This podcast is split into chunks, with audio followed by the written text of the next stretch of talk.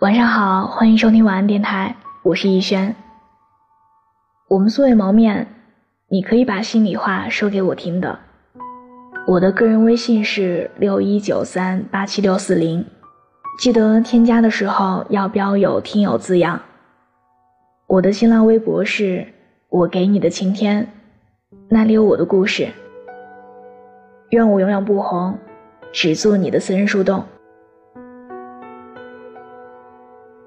我记得曾经的公司有个很漂亮的实习生，小姑娘每天都打扮的花枝招展去上班。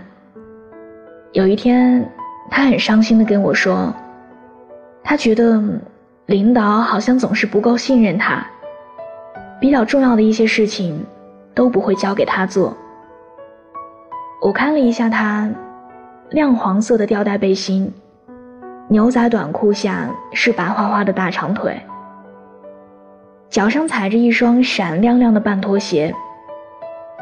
其实这身打扮配上她年轻漂亮的脸，真的挺好看的。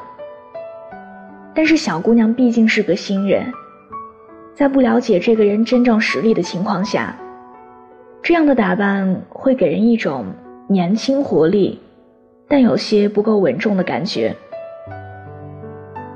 我和她说。这大概就是领导相对来说需要花更多的时间来信任他的原因吧。在心理学上，有一种现象叫做光环效应，指的是当一个人对另一个人的某种特征形成某种特定印象之后，他就会倾向于用这种印象去推断这个人其他方面的特征。换句话说。一个人的外表，会影响别人对这个人其他方面的判断。一个不修边幅的人，别人可能就会认为这个人工作时不会细心；一个在正式场合穿得随意的人，别人可能就会认为这个人不是很靠谱。所以说，恰当的、舒服的着装，会降低别人对你的认知成本。更是你为自己创造的机会。上学的时候，老师教过我们一句英文：“You are what you wear”，说的就是一如其人。衣服不仅代表着一个人的审美，更是代表着这个人的态度。在严肃的场合，不穿过于暴露的衣服是尊重的态度。在喜欢的人面前。呈现自己最好看的样子，是对爱情尊重的态度。在不同的日子见不同的人，都花一些心思打扮的恰当得体，这是热爱生命的态度。一个女人要维持好看的形象，不一定要多花枝招展，但是一定要适合自己和当天的情境。能够做好这一点的女人。运气只会越来越好。我曾经看过一个发表在《实验社会心理学》杂志网站上的研究成果，他是这么说的：当穿上白大褂时，医生们认为自己的表现会明显比自己身穿艺术家的休闲服要更好。这句话的意思是说，我们的外表会潜意识的影响。我们对自己的认知，以及行为的表现。演员章子怡在担任《演员的诞生》导师的时候，有一次需要扮演一个机器人，她辛辛苦苦的化了七个小时的特效妆，却发现妆容还是没有达到她心理预期的效果。最终，她选择了放弃出演，因为她认为。如果扮相没有符合角色的需求，那他就无法相信这个角色，更无法让观众相信。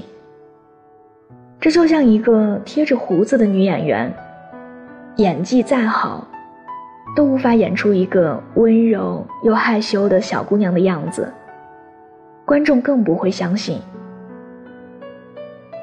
所以，做出放弃这个决定很痛苦。但章子怡不愿意将就。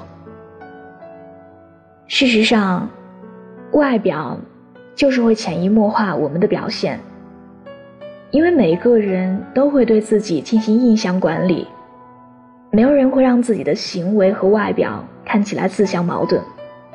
所以，当我们有好看得体的外表，意识和行为就会本能的和外表保持一致。用简单的例子来解读，就是当你不快乐的时候，就不能让自己看起来邋邋遢遢，一定要更用心的打扮自己，这样心情就一定会好起来。你知道吗？外表有一种强大的能力，它是温柔，也是铠甲，既是你表达自信的方式，也是引导你成为更美好自己的能量。千万不要小看你穿的任何一件衣服，化的任何一个妆，因为那都是你希望自己成为的样子。内在的品质是一个人的灵魂，确实非常重要。但我们也要意识到，外表同样重要，因为它是一个人的名片。没有人有义务必须透过连你自己都毫不在意的邋遢外表，去发现你优秀的内在。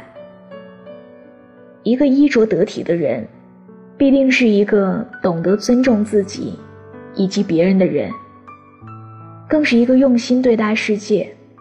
张开怀抱迎接机会和美好的人。一个女人的形象足够美好，便可以打败时间，打败平庸。这便是爱自己最高的仪式感。晚安，做个好梦。就像被时间的手擦模糊的画。我们那各自要去哪？问题好傻，谁又能回答？想念从不说话，来不及的再见多喧哗。陪我看大雨落下。潮湿的心滴滴答答，带着温柔又想起